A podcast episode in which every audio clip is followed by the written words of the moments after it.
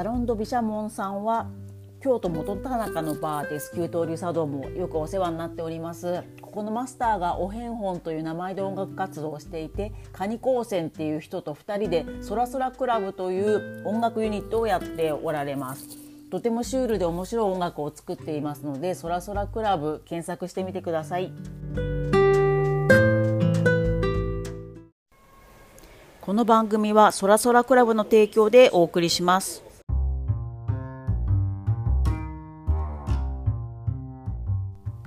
給湯流茶道プレゼンツサラリーマンの傷を癒す日本文化オフィス諸行無常シェイクスピアの言葉に他人もまた同じ悲しみに悩んでいると思えば心の傷は癒されなくても気は楽になるという言葉がありますこの番組は歴史上の有名な人物も我々サラリーマンと同じストレスを抱えていたそんな事情を知りなんだ俺の悩み家康と一緒じゃんってノリで傷を癒すのがテーマですちなみにこの言葉は真山智之さんの企業として見た戦国大名という本に載っています。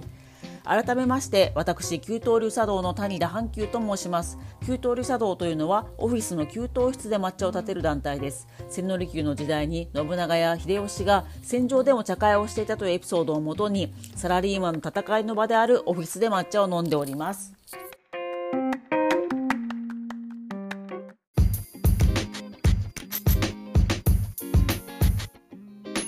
ますでしょうか？はい。はい。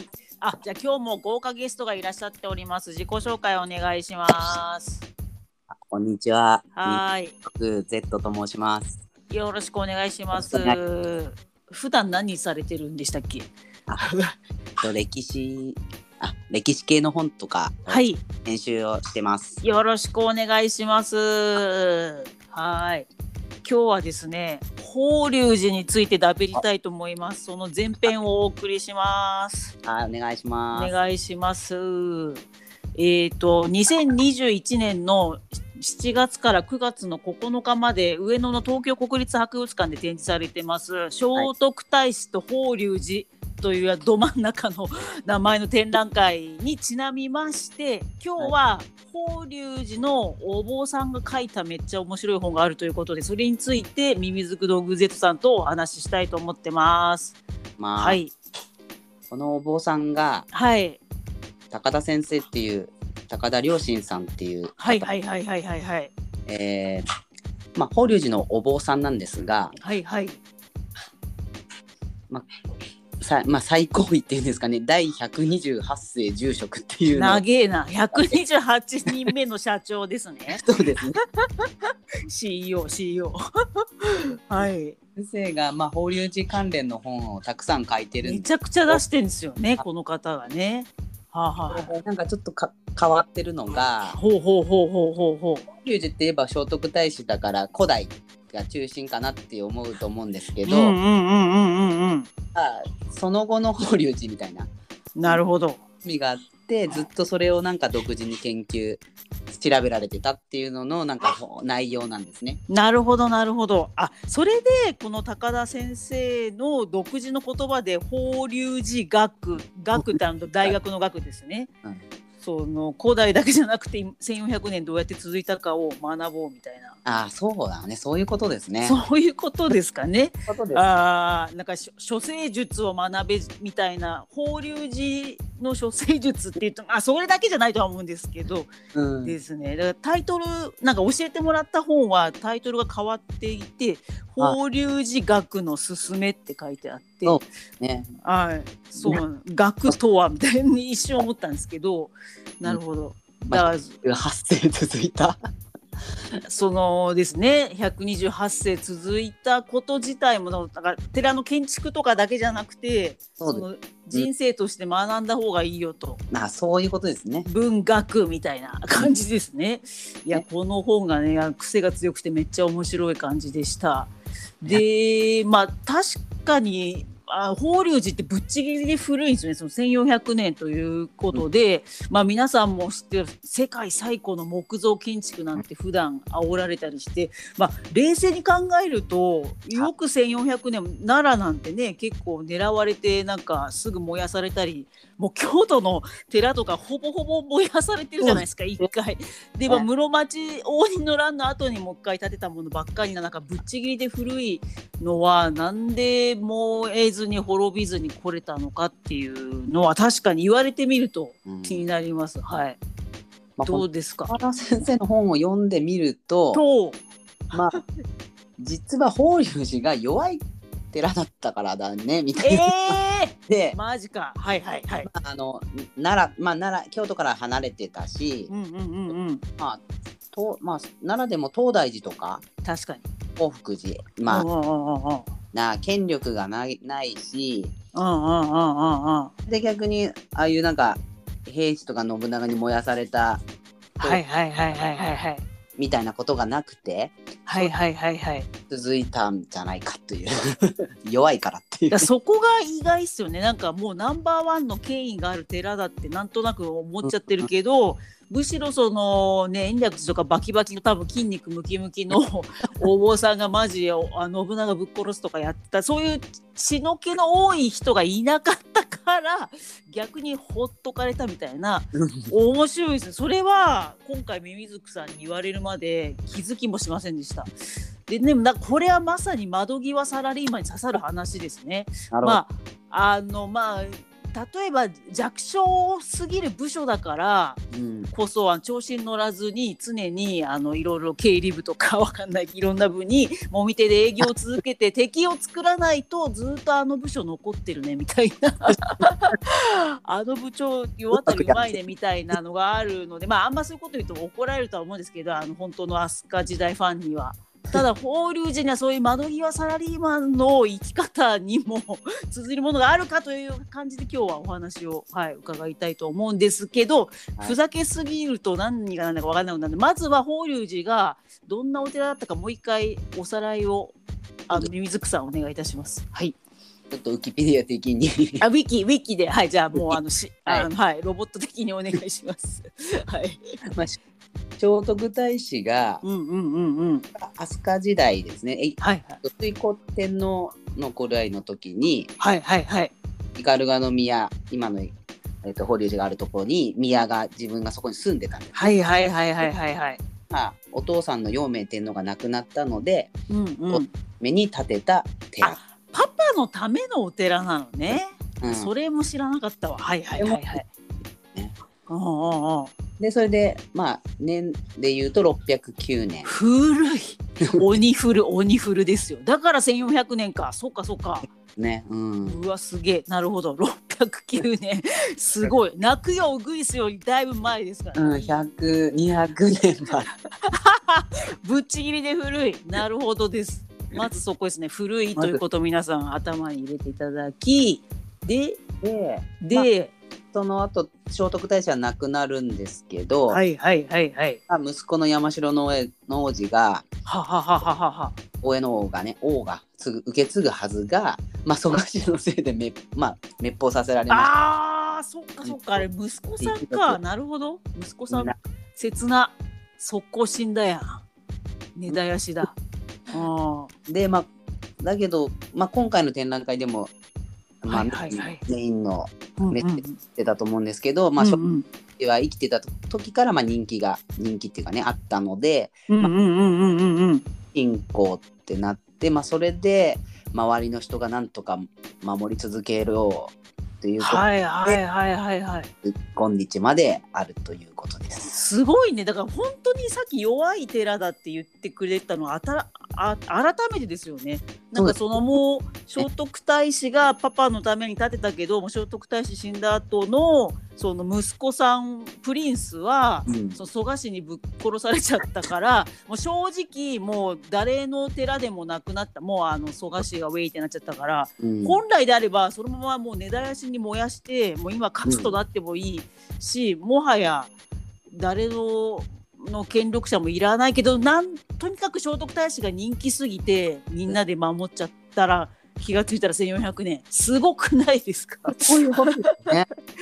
いや人気ってすごいな、うん、だもうねまあ本当展覧会行ったらマジで平安時代からも異常にもう聖徳太子大好きみたいなファンがめちゃくちゃいるということで。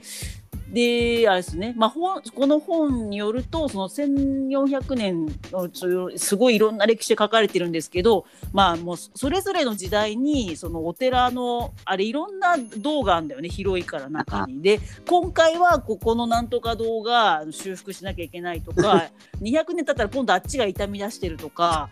その1400年最古の木造建築とか言うとは言ってはいるが、まあ、やっぱ定期的にマンションとかと一緒で修復しなきゃいけないことがものすごいこう高田先生書いていただいてなるほどと思ったんですけどただですね、まあ、そのも弱い寺で自力で修復できる予算がないからその時その時の権力者にプレゼントを持ってってもみ手営業をしてまあもみ手営業なんて高田先生は死んでも書いてないですけど そのねアピールがいろいろされてるのが面白いんですよね。うんうんうんうん。例えば有名だと信長ああああああ も見て営業ででもき金金銀着物とか送って、うんうんうんうんうんうん。信長がそれで法隆寺まあ気に入ったりしてはいはいはいはい。何法隆寺になんかたかったりすんなよとかってうんうんうんうんうんうん。言言ってくれたなんかおもろいよね。その延暦寺を燃やした基地基地外とかあんま放放送コード NG だからそういうややべえやつ信長ってイメージがあるけどあれですね。あのまあまあ、法隆寺その弱い寺だからその延暦寺みたいにみんなムキムキバキバキでもう軍人になったりしてなかった弱い寺でなんかお気にお気になったのかな？お気にになったんですか？おね。金をね出させたりもしてる っていうのもあるけどまああそうか。信長に対してはおうん。金なんか出せよって言ったら「へいへい」っつって。はいはいはいはいはいはい。すり寄ってきたからなんかお前か？わいいみたいになったよああだからその明智光秀とは別で逆にめっちゃ可愛い子みたいなうんキャラで言ったかさすが法隆寺。演者ねうんうんうんうん。本感じとかバッキバキみたいなそうだよね。そうだよね。だもう本当のだから徳川幕府もそれに悩んでもう寺がもうバキバキで怖えから。ねまあ、最終的にあの骨抜きにしてあの檀家制度作ってやっと収めたっていうぐらいほぼほぼ怖い寺がバキバキにあった中でうん。シュッとしてたんだろうねちょっとね。そうで すね。だからまあという感じで信長はなんかまあ気に入ってくれてまあまあほお前あの他のやつらがたかるのは NG って守ってくれたりしててまあこの本によるとその後の秀吉はそんなに信長ほどあのいい対応はしてなかったみたいなんですけどあのまあ老年取ってから生まれたあの秀頼？でよりとあの息子さんは法隆寺のいろんなその修復に莫大な金銀を出してくれた。うん。で本に書いてあって最初さすが秀頼やっぱ文化人やねと思ってよく読んだら、うん。徳川家康が その豊臣家の財産を減らして弱小化させたいために その法隆寺の修復をお前が金出せってめちゃくちゃせびったって書いてあって家康派の腹黒さを知る。諸行無常。ね。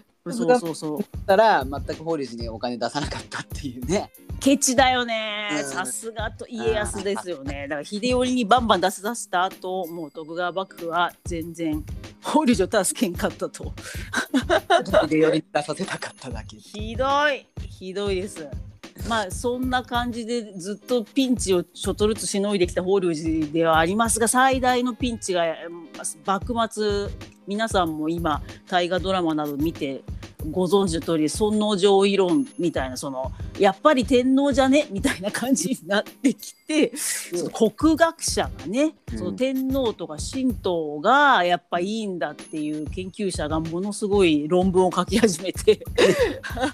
でもこの本によるとびびっくりしましたけどその国学者の人たちがうん。その仏教は浅ましい教えだとかって主張したり、うん。まあ、そんなこんなだから聖徳太子はその異国外国の宗教を持ち込んだクソ人材みたいなネガティブキャンペーンをし始めたとびっくりですよ私は。うん聖徳太子ってずっと人気者ってイメージだったのに、こんなクソ扱いされた時期がやっぱ一瞬あったと。まあでもね、うんそこからあの昭和のあの生まれの人はご存知だと思うんですけど一時期ね聖徳太子が長い間1万円札だった時期がありまして、まあだからそのクソ人材だとかって国学者に言われたもう100年ちょっとでもうお札になってたっていう日本のその情緒の不安定さが爆笑ですけどね。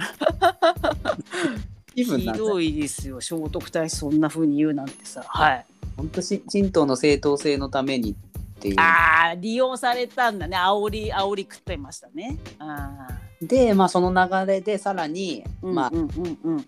存じのあの廃物希釈ですねだー恐ろしや。はい。こちらはぶっ潰せって感じでい。そうだよでそれね。でもう法隆うんやっぱりぶっ潰せになってどんどん危ねえ。ああんたお宝が散在寸前、うまわーやばいやばいやばいやばい。はいはいはいはい。でここで、うんうん。まあ、今回の展覧会っていうか東博の。と、うんこの法隆寺のお坊さんたちがうんうんうん。古代からあるその宝物を整理してうんうんうんうんうん。岡倉天心とかあの、うんうんうんうん。東京芸大をね、んうんうん。作ったね。最初に作った学長さん。うんうんうんうん。をこう文化人を味方にしてはいはいはい。たかというとうんうんうんうん。この法隆寺のお宝の一部を皇室にうんうん。差し出献献納したんですね。あ、む無料であげたってことですね。あおお。まあその散財寸前だしもうお寺が潰されてお宝がどっか行っちゃうぐらいだったらまとめて皇室にお戻しようと。おお。でそれがまあ今の東博の。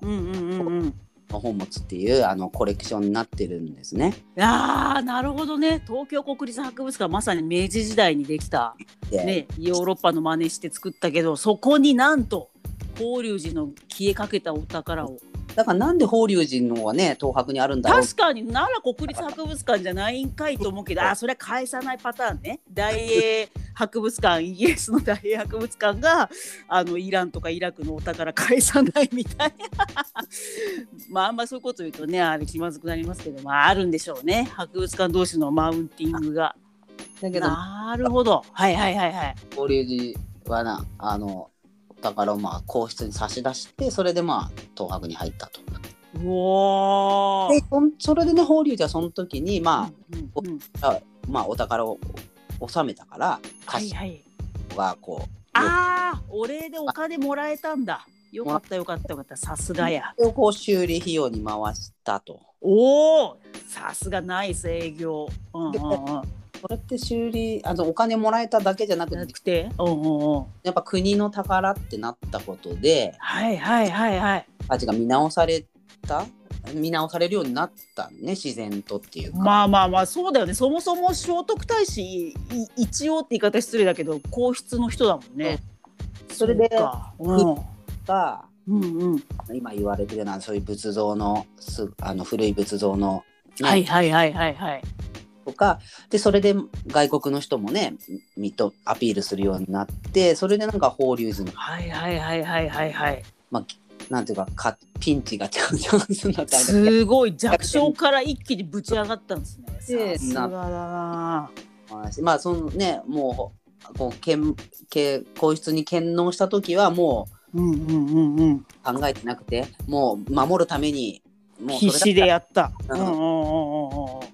っていうまあ少しお金もらえるかなぐらいの 感じだったと思うけどあもう最悪ただでもいいからこの宝を守ってくれっていう尊い感じね。うんうんうんうんうんうん。それがもうまあ価値が認められるあれになったっていうのはすごいことですよね。いやーすごいやっぱその聖徳太子をあのあ愛するファンの人たちが何とかしてみんな守りたいみたいなね。うんまあ、ちょっと話脱線してますけどこの本によるとその皆さん知ってるあの大森貝塚って最初に貝塚を見つけたあのモースさんとかも、まあ、結構こういう、まあ、法隆寺直接かどうかわからんけどここの時期の日本のその文化すげえなっていうファンになってくれた外国人お雇い外国人の一人だったと本に書いてありました。いやーすごいね。だからそのなんつうんですかね。その変なプライドでお高く止まらずにうん。そん時そん時の権力者とそのどういうふうにお金がでかいお金が流れてるかを 見定めてなんか上品に可愛がられる愛される方向にあの営業できるのとあとエビデンス エビデンスステージこんだけお宝持ってますみたいな。確かに。いやすごいですねなんか今サラリーマンこそ法隆寺に学ぶべきっていうのをすごいあの実感しました。まあ高田先生が法隆寺学と言ってたのはそこにあるなと、まあ、で先生はそんなじゃねえって今天国で切れてるかもしれないですけど。そうだね。でもその権力者にいかにその可愛がられて守ってもらうかっていうね。だからやっぱそうだね。聖徳太子のもうからしても愛され愛されたってことよね法隆寺は。ああもう聖徳太子がまずそもそもなんかま天質で可愛い可愛いみたいなね、確かに。だから法隆寺はもうかいろんな人に愛されてき愛されるようにまあ自分たちも営業。愛されキャラとして1400年やってきてだから決して権力を持ったりそのムキムキの軍人になって信長殺そうとしたりとか一切なく。荒尾さんもなんかすごいね上から目線で提示するとかじゃなくって、はいはいはいもう、ね。そうだね。言い方が良かったね奉納いたします、ねもう奉納いたします。ちなみにエクセルにまとめてきましたがこれだけの宝のリストありますけどみたいな。ぶっちぎりで古いけどキリみたいなねだねってほら応仁の乱でさ京都の中心の寺なんか燃えまくって新しいわけですよ。あんなのさもう本当は最近のことよ 急にディスり始めるけど狩野派なんてもう昨日今日描いた絵ですからね。はい。ねね、上々なんてあったらしいわみたいな。でも はい。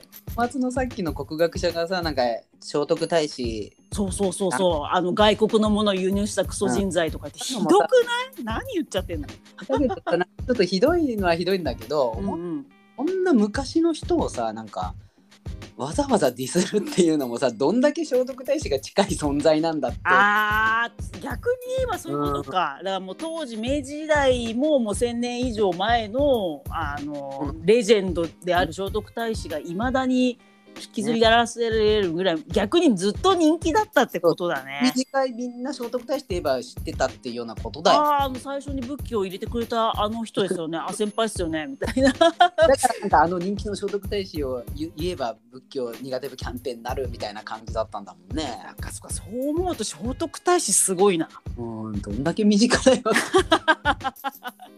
みんなが知ってたってことだね。あの人が最初に持ってきてくれたぞみたいな。そういうことですね。ね。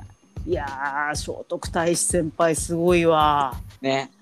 で愛されキャラとして1400年ギリギリ持ってきたということで、、はい。やー本当ありがとうございます。というわけであの前編はこの辺にしたいと思ってます。はい。後編はその東博国立東京あ忘れた。東京国立博物館のその法隆寺の展覧会にも行ってみたのでそのレポもしたいと思っておりますはいじゃあ、えっと、ミミズクドグゼットさんなんかお知らせことあればお願いします。そうですねあの、まあ、今回のそのはい。金先生の本としてはうんうん。のやつでさい、まあ、最後のの著作の「私、法隆寺物語」とか先ほど言った法隆寺学のおすすめなどはまあおすすめあ、そっか、もうなくなっちゃったんですね。はいちょっと戦時中生まれ、戦中生まれの方かなんかだったから、確か。1941年生まれ。はいなるほど。お疲れ様でした、高田先生。はい。えっ、と、まあ、ちょっと、もしよかったら、本のリンクなども、この、あ番組説明の文章に載せとこうと思いますので、よかったら皆さん、ポチってみてください。はい。